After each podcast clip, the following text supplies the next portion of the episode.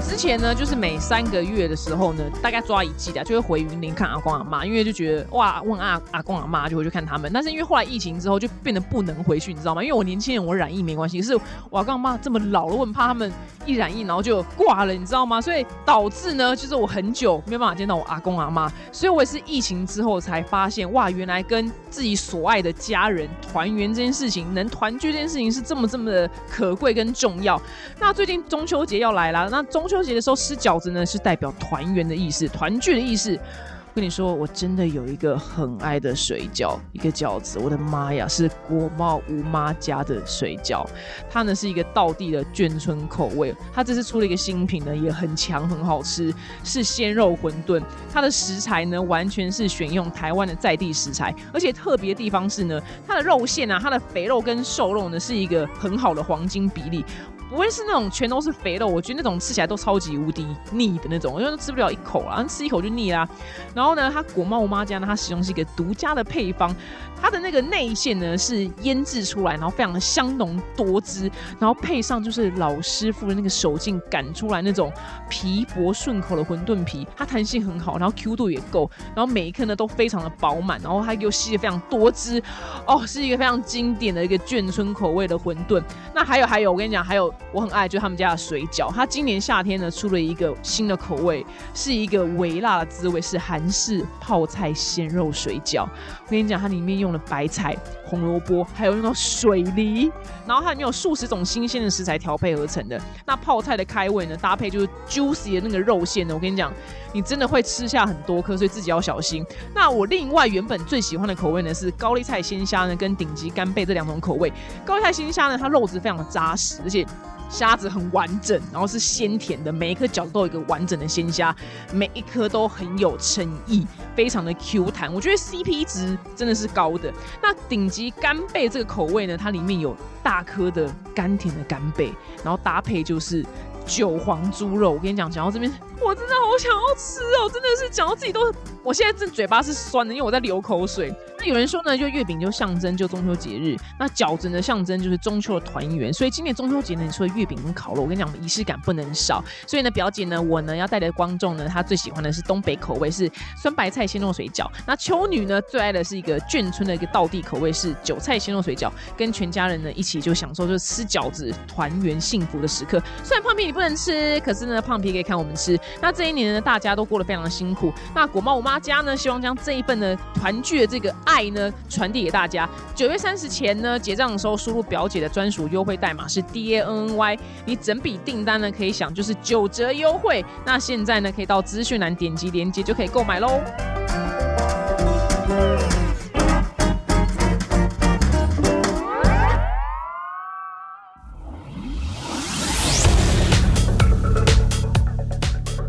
好，丹尼表姐，欢迎收听本周的二百五新闻周报。首先，第一则新闻呢，非常非常有趣。八月二十号呢，是全美国的。全国蜜蜂日，我不知道世界上居然有这种节日。然后呢，是因为要让就大家知道，就蜜蜂这个动物就是非常非常重要。就是如果蜜蜂全部挂了，我们也我们也会跟着就饿死。这个等下我们来讲。那这个新闻呢，非常有趣的是呢，就是加拿大的安大略省的一个省长，他叫做福特。然后呢，他就那一天就是记者会的时候呢，他就在讲一些很震惊的话题，说什么哦，这是一个来自什么医疗领域的什么，然后。就是有一次蜜蜂就飞到他嘴巴，然后他不小心就吞下去了。这人也蛮有趣的哦，他就很冷静，然后他喝了一口水。就是自我解嘲，他说我很好，他还在我的肚子里面嗡嗡叫。然后这个画面呢，就曝光之后呢，所以我觉得网民呢、网友们呢就觉得非常非常的好笑，就 没品哎，就是消费他的灾难，就是还把他这一段呢，然后做成一个混音版本的，就是嘻哈歌，歌词就很很白痴，什么我吞了一只蜜蜂什么之类，然后就是他们就一直在笑他，就吞了这只蜜蜂。但他本人呢，就是也完全没有生气，因为隔几天之后呢，省长就福特呢，他就是在出席。另外一个重要的会议之后呢，他就自己抓了一只假蜜蜂，然后呢，在演讲的时候跟大家说：“等等，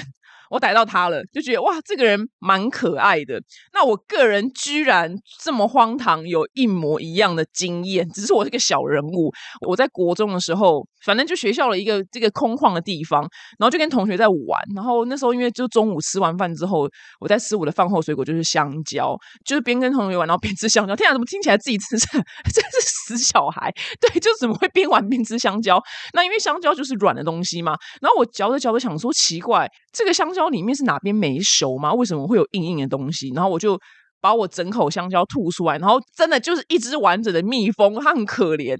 它就是裹着我嚼碎的香蕉泥，然后在颤抖着。我就天哪，就大尖叫，然后所有同学就围过来看，然后周围大尖叫啊！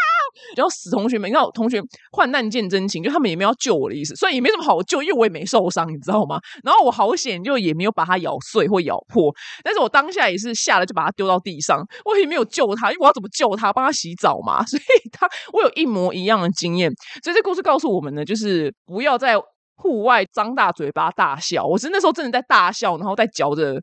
相交，然后发生这件事情，我让印象非常非常的深刻。那这个故事呢，就是让我记一辈子，因为我本身是短期记忆者，这件事情就知道有多么的惊吓。那到底蜜蜂为什么就跟我们息息相关很重要呢？因为其实大部分的女生看到蜜蜂都是啊啊。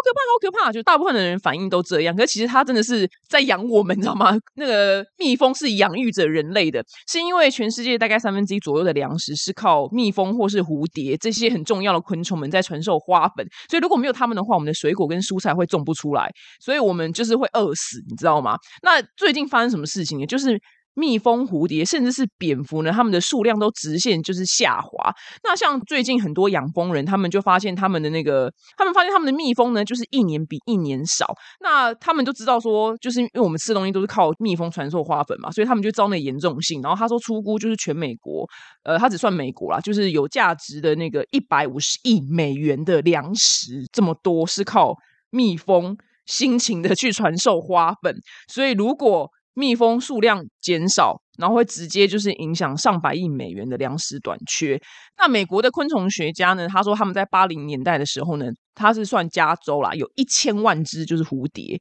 但是到二零二一年。哎，我觉得数字落差很大，哎，变成两千只，哎，是对，还不是什么什么一万变成两千，是一千万只，然后变成两千，那这是就非常非常严重的问题嘛？因为没有他们，就是我们就会饿死。那我就觉得很奇怪，为什么？到底为什么上帝就是你知道这些很重要的这些昆虫，都是总是会发生一些危机，然后偏偏像蟑螂、跟蚂蚁、跟蚊子都会活超好，你知道吗？这些蚂蚁可能勉勉强强还有点作用，但蟑螂的作用，我真的就觉得就纯粹就吓我们，就是它就活超好的，就很希望老天可以把。蟑螂的这种异常的能力可以分到一些就是其他比较重要的动物，然后这边就在此就是希望就是蝴蝶跟蜜蜂就是多子多孙多福气，因为就我也不知道该怎么做，因为这些新闻这样子讲，但是他也没有告诉我们观众说那那我可以做些什么，不要杀蜜蜂吗？我我本来就也没来杀蜜蜂啊，所以我也不知道该怎么做这样子。那其实这一系列的原因的源头呢，就是我们。这阵子已经讲到烂的，就是气候变迁。这些动物，呃，这些昆虫们对气候变迁非常非常的敏感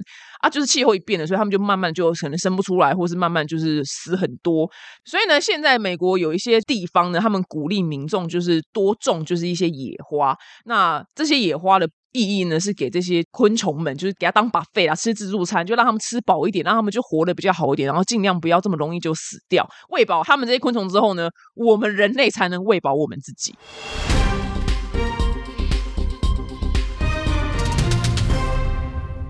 那下一则新闻呢，就是匈牙利，匈牙利呢，就原本要。举行就是一个欧洲最大的就是国庆日的烟火秀，但是就是这个烟火秀要开始的前七个小时啊，反正他们气象局就说：“哎，我跟你讲，就是有暴风雨要来啦，然后所以很危险啊，要取消啊。”就殊不知呢，暴风雨后来就是转向了，所以就是要举行烟火秀地方呢，就天气超好。然后 看到这边的时候，我整个就 想说有点笑出来。然后呢，他原本是准备四万八就是烟火，他们就已经全部都塞好，你知道花多少钱？因为烟火本身非常的贵。然后从那个知名的那个电影什么布达佩斯大饭店，然后这是一个城市嘛，他从布达佩斯的那个市中心，然后沿着就是多瑙河。哎，我这辈子居然我真的是一个大蠢猪，我不知道多瑙河在匈牙利，你知道就是蓝色多瑙河这首歌很有名嘛。然后沿着就多瑙河五公里，然后就射了就两百四十个点发射。那这种表演，他们通常估计就是会。两百多万个人来看了，反正就是一件大事。就是不是就天气超好，所以呢，那个国家气象局的那个 局长呢，就只好公开道歉，就说：“天哪，这是一个最不可能发生的情况发生的。”他说。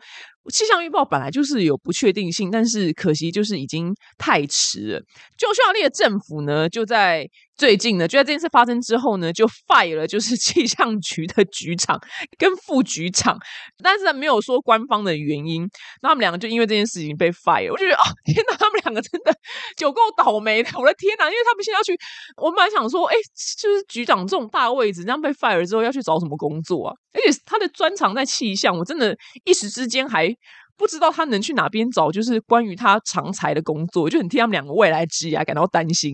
但这两个我真的觉得是非常非常的倒霉啦，因为就是在匈牙利，就二零零六年的时候有举行，就这个烟火秀，然后就吸引了非常多人在多瑙河旁边就看这个烟火秀。结果呢，当时呢出现就强烈的暴风雨，然后民众就是恐慌还是逃难之类的，最后居然就是有五个人死亡，然后数百个人受伤。所以我觉得应该是有这个前车之鉴，所以这两个人才会觉得战战兢兢，说那。还是以人命为主，那殊不知就是那整个就赌错了，所以他们两个就丢了职位。呃，这边呢就希望这两位就未来找工作的时候呢，可以一切顺利。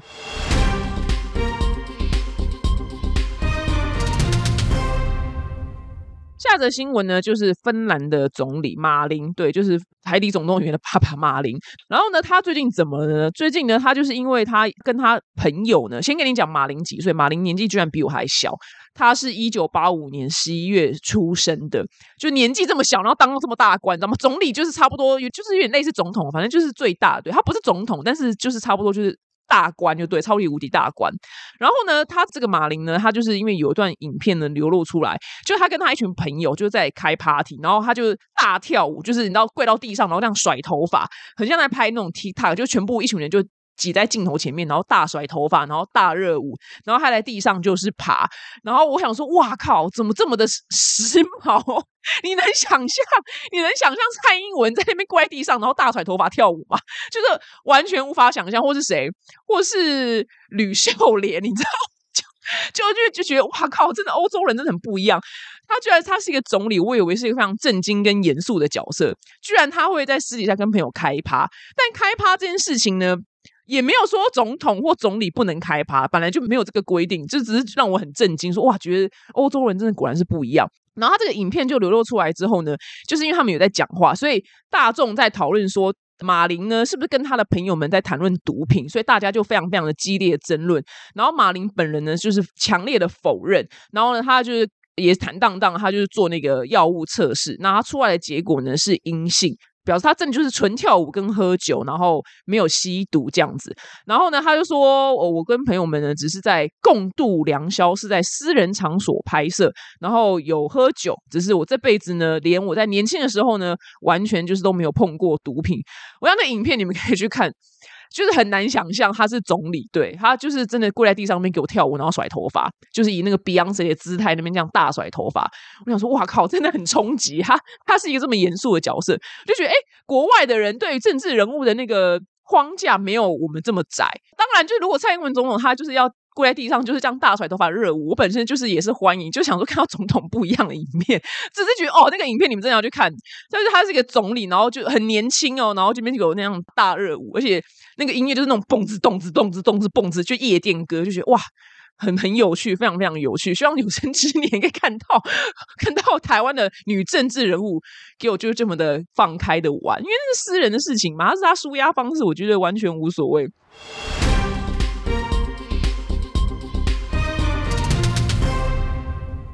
下一则新闻呢，就是全球是现在。来到了就是一个循环，因为经济景气这件事情，就是反正你翻开历史，就会是个循环嘛。零八年就是一次嘛，然后现在刚好我们又倒霉又在遇到。我想说，我这辈子要遇到几次？所以呢，就不少的大型企业呢，陆续就是开始 fire 人，因为他要减少支出。就连连像这个 Facebook 的母公司 Meta 呢，就是想说这么然后家大业大，就是非常会赚钱的公司呢，居然也开始裁员。然后呢，他裁员的方式呢是利用演算法，然后随机就是跟抽签是一样的，先抽教。是一样方式吧。他随机就裁了就是六十个人外包的员工，然后呢，透过视讯会议向这六十个就是倒霉之人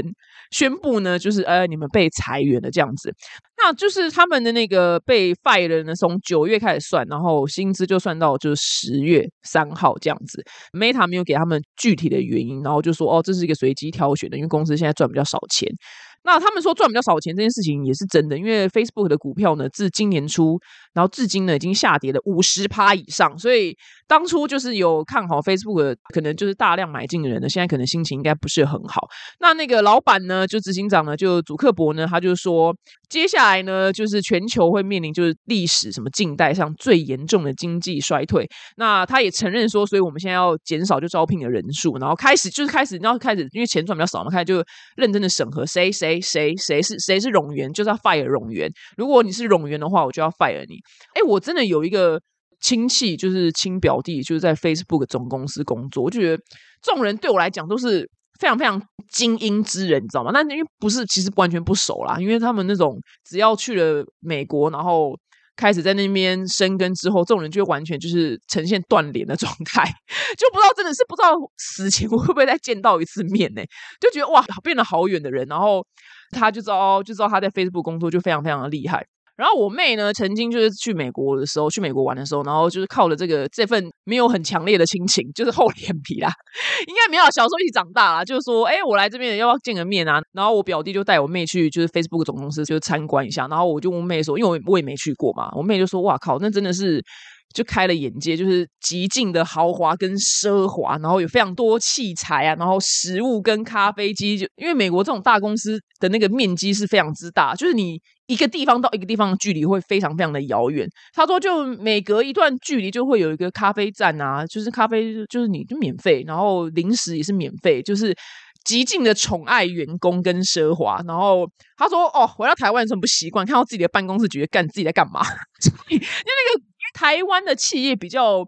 不走这路线，那当然一方面是我们土地面积本来就比较小，然后再二方面是台商比较没有在供应就是零食或是免费的咖啡这种事情没有啦。我自己上班的公司曾也没有啊，都是自己付钱啊，所以我们也说回来的时候还调整了一下心情，不然会觉得自己有点没有用。好的，我妹的部分结束了。那这这则新闻呢，就是我自己感触也很深，是因为我以为这些公司是稳稳赚钱的，没有想到居然也要开始裁员。然后那一天呢，我就听了就是吴淡如、淡如姐的一集 podcast，她就是在讲，呃，她跟那个陈文茜跟谢哲青呢在讲通货膨胀这件事情。然后那一集听完之后，你就觉得人生差不多要毁灭了，就是心情非常的差，就到底经济有多么的不景气，然后到底通膨有多么严重。我原本就是笑想的，可能就财富自由后，就是希望望可以年纪轻轻的时候就退休。没有，我跟你讲。我们就做到进棺材为止，我们就做到进棺材为止，真的就觉得很绝望。但是当然那一集就是告诉我们要好好的投资理财啦。那只是怎么样投资理财要靠我们自己去研究。只是就把这些事情串在一起之后，就觉得嗯哼，呃，就是我们退休的那个年纪可能就是不停的在往后拉。我们大家要加油。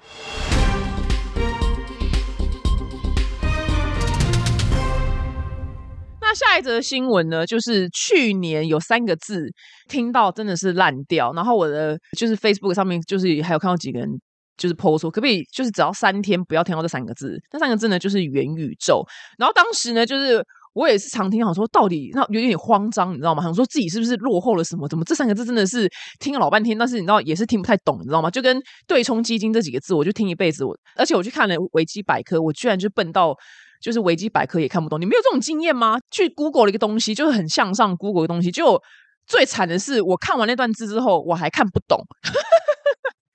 因为我最近，我跟你讲，这件事情先外差一个，我我是真心诚意的。很苦恼自己笨这件事情，因为我最近就想说，哦，我投资理财有领到一点点股息，那因为我这辈子没有就是领过股息嘛，所以就打开看了那个账户呢，也看不太懂，想说奇怪，反正出现了一个字，一个很奇怪字，类似什么副委任什么的，就是这种怪字，因为他就直接如果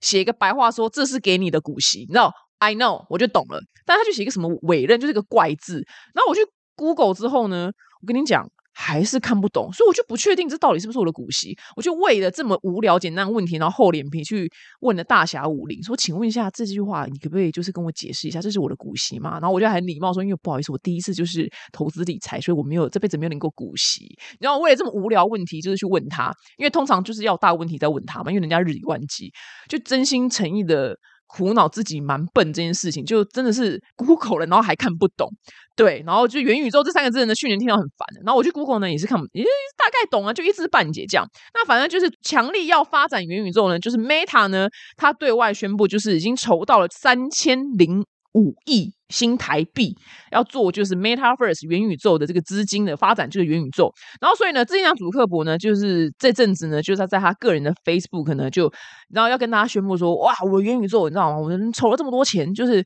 老子来跟你们宣布一下，我现在。做到哪里了？然后他就在元宇宙自拍照，结果呢被大家就是超级无敌大吐槽。那张照片你们可以去 Google 来看，这事情听起来很酷，你知道吗？所以我对他的想象是电影一级玩家那样子，就是非常的拟真，就里面是世界是非常非常的拟真。就他老兄呢，在这个自拍照里面那个自拍，他的自拍照就是他变成元宇宙里面的他嘛，然后那个画像呢，就是。非常非常的就是像是高中生，然后用绘图软体小画家画出来的他，然后他跟巴黎铁塔就是后面还有些山脉合照，就非常的凄凉，真的就是高中生用。小画家画出来的一个作品，然后大家就狂吐槽啊，说什么你画哎三千多亿要做这么多事情，然后就这个东西的画质也太烂了吧，有有够极简，然后大家都说很像二十几年前的游戏画面，然后大家留言就狂酸了，说 Meta 要不要考虑换一个 CEO 啊？然后这张自拍照就花了他一百亿美元哦，二零零七年的游戏三 D 的那个画面呢，都吊打这个诡异的画面。就大家就狂吐槽，他可能自己本人也没有料到吧。对，但我我之前曾经早年有讲过，就是虽然知道元宇宙有很多好处，但我个人没有很喜欢，原因是因为我觉得它会很容易让人与人之间的距离就更远。因为其实电影一级玩家已经有点类似，这就是这些电影其实很多都有一些暗，就是他也不是故意要暗示啊，就是很有可能都会往那个方向走，就是你永远就一整天躺在那边，然后头上戴一个 V 啊，然后你就。不过正常的生活了，所以我觉得很有可能让人与人之间距离更远。那那个凄凉的自拍照呢？我看了就也稍微安心了点，就想说哦，我目前没有特别去加入去元宇宙里面，很多人去元宇宙里面什么买什么土地，我也没有特别加入，因为根本搞不懂，根本不知道怎么买，就查了也看不太懂，就太复杂了，就好像也没那么值得紧张，因为看来还有很长的一段路要走。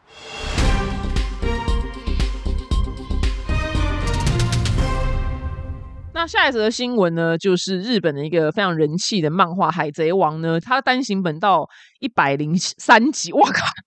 我那时候当年看的时候是看到四十几集，然后我就我不知道为什么，反正我就停了。现在居然到一百零三集，然后呢，它的单行本全球累积的那个销量来到五点一亿本。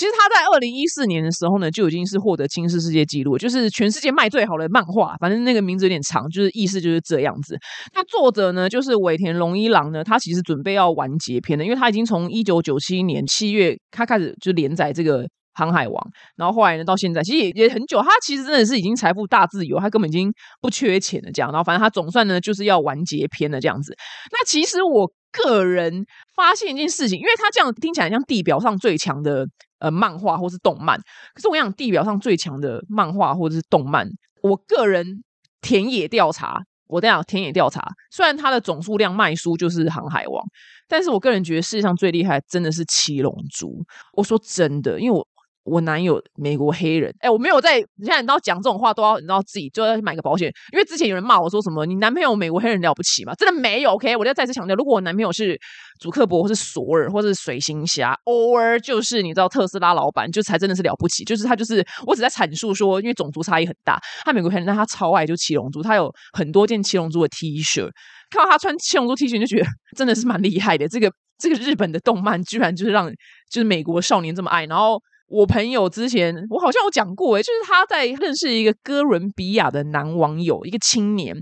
那个哥伦比亚的青少年呢，他每一天都要看《七龙珠》看三集，对他每一天都要看三集。然后再来，我曾经就是在交友软件上面认识一个人，是从科威特来的，他也跟我说他很爱《七龙珠》。然后还有我，我还有一个朋友，他不知道哪一国的网友，忘记，反正就是一个小国，就对。我说：“那你们最近聊什么？”他就说：“哦，他就说，男人就说他很喜欢七龙珠。我跟你讲，真的七龙珠真的无孔不入，你知道吗？就是他是制霸全球男性，诶，你知道吗？就是这么多老外都真的深爱七龙珠。然后那时候我的朋友呢，就是也没什么了，因为反正七龙珠的 T 恤也没多少钱，所以他就是买了什么两件七龙珠的 T 恤，就寄去哥伦比亚给他的男网友，就有点像是笔友这样。然后因为这个东西在南美洲本身就比较没有在贩售，他高兴死，那哥伦比亚少年就是。飞上天，他开心到炸掉，因为他此生最爱的就是七龙珠，你就觉得哇，好难想象，你知道吗？因为我以为七龙珠只有在亚洲流行，不，它是全球无孔不入。而且，因为我现在人在录这集 podcast 的时候，我是就是还在美国，我眼前呢就有两尊，就是我男友买的就七龙珠的呃模型，对，就是那是谁？应该是悟空吧，反正就是悟空，反正就那一类那一挂人，我就觉得非常厉害。那我就是因为。深深感受到七龙珠它的强大的威力，我呢就想说，OK，好，因为老娘小时候看到七龙珠就闭短，因为老娘要看的是小丸子啊，或是叮当猫，或是然后珍珠美人鱼，或是美少女战士，就是这一类，就是你知道很娘炮的东西。I don't care 七龙珠，我刚才看到七龙珠必转台，但是我看到灌篮高手还会留下来看，因为觉得很好看。所以呢，我想说不行，我觉得我是不是错过了一个非常重要的一个对一个文化的一个象征？所以呢，我就特地呢就上网找，就是最。最最早最早的七龙珠，因为现在七龙珠已经出到不知道什么，我不知道，反正就已经出了很多，就是非常非常多的什么 Z 什么之类的，对我也不懂。就是看第一集，我看到就是悟空小时候，他就去捕了一只很大的鱼之后，然后他遇到了布马，就看到就再也没看下去，就觉得。好像真的很不适合女生，我不知道，大家可不可以鼓励我看？如果这边听众真的有人很爱七龙珠，可以告诉我，表姐你要撑到第几集，你知道吗？因为我真的想要参与，就七龙珠。我想说这个东西这么厉害，我应该要知道一下了。我看到就是他去捕了一只鱼之后，我可能就去忙别的事情，去工作，然后我就再也没有打开来看，你知道吗？所以我就停在第一集的可能第。十八分钟，然后悟空小时候呢去捕了一只鱼，希望大家就是多留留言，就说表姐，譬如说你一定要看呐，没看什么，就是你这辈子是什么没活过啊什么这一类，我就真的就会去把它打开，把它看一下，这样。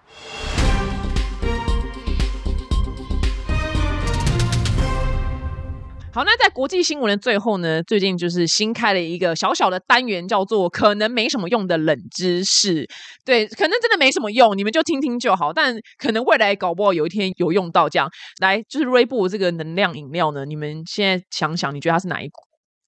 好，我给你们三秒钟时间。我以为是美国，我一直觉得它就是它就是一个很美国的东西啊。瑞布，So America，So 美国。告诉你答案是泰国，我整个知道的时候想说，哇靠，他跟泰国很远，你知道吗？他很老美，他因为他常出现在一些赞助一些滑雪啊，然后就是冲浪啊这种。就是在一些欧美国家，然后觉得它美国不，它是泰国品牌。然后我就想说，也太荒唐了，怎么这样？然后去查它维基百科。长话短说，就是他当年就是一九六几年时候，一个泰国人他发明了这个饮料，他应该是药剂师这一类的。然后呢，就是因为它有提神的效果，所以在泰国卡车司机跟工人之间，非常就像我们的威士比一样，就非常的红。工人跟因为这种高劳力工作人非常需要提振精神，所以就。在小圈子很流行啊，然后有一个呢，就是比利时的商人呢，他就是去泰国出差的时候喝到这个饮料，那个饮料当时就是也不是叫瑞布，他觉得天下东西很好喝，然后他就找到这个老板，他就跟他说：“来，我跟你合作，我们两个出资开公司，我想要把你这饮料就是卖到全世界。”通常如果真的有一个人这样跟我提出这个要求的话，因为我本身就是看过太多，就是好朋友之间一起做生意，就是譬如说钱被骗走啊，或者大吵架啊，或是。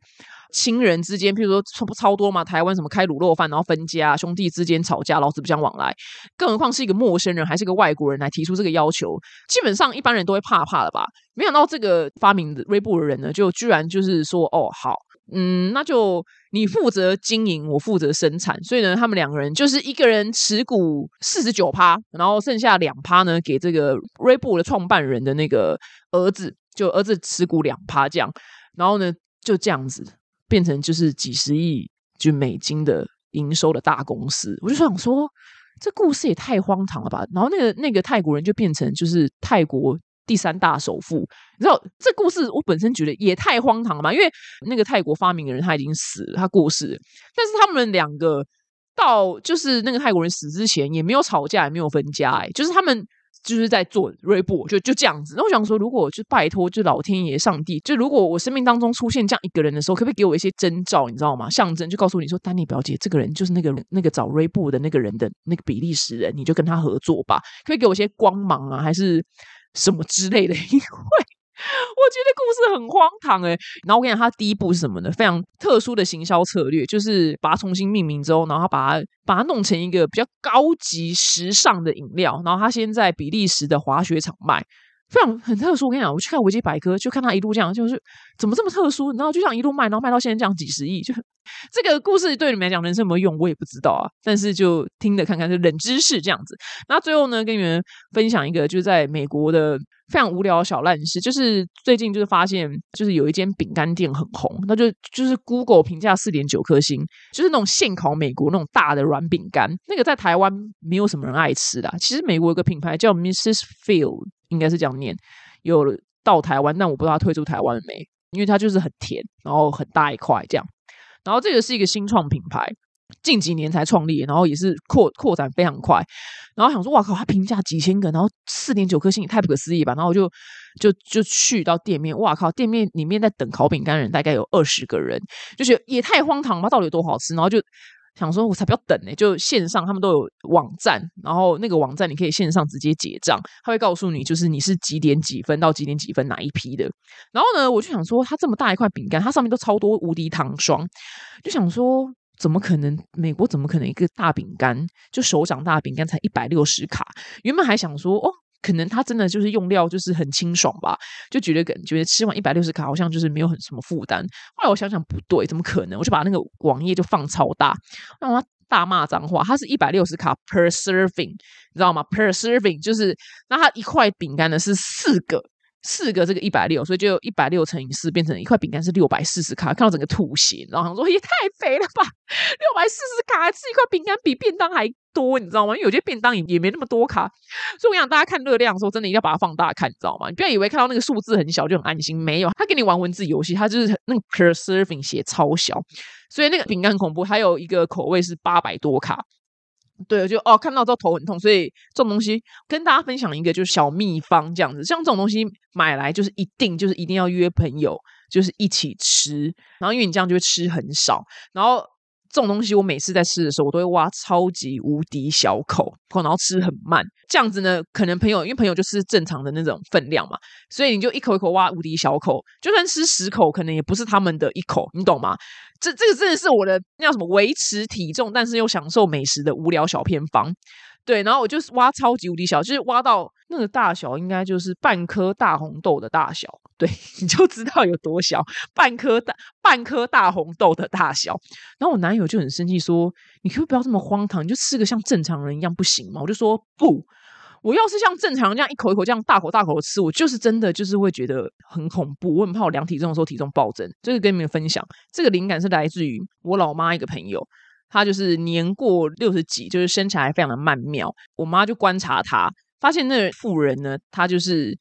点菜的时候都会点那样点，然后但是大家在吃饭的时候，他就会叫大家吃啊吃，大家吃，大吃，大家吃，然后聊天讲大家吃，哎，我帮你夹菜，帮你夹菜，但是他都没吃，你知道是心机超重的，你知道吗？所以后来我想说，哇，这位妈妈的朋友就给我一个很大的启发，他他就只是一点点一两口，但他就忙于就是叫大家吃，所以我现在也就是。很乐于就是喂食别人，因为我就是减少我进到我嘴巴的次数。不要说我心机重好吗？要是我今天吃不胖，像吴斐丽仙女吃不胖的话，我本身就是也是一口气就吃掉三块六百四十卡饼干，I don't care。但是因为本身就是没有那么命那么好，所以大家不要觉得就我心机很重。跟大家分享一下这个无聊的维持身材的小方法。好了，那我们下周见喽，拜拜。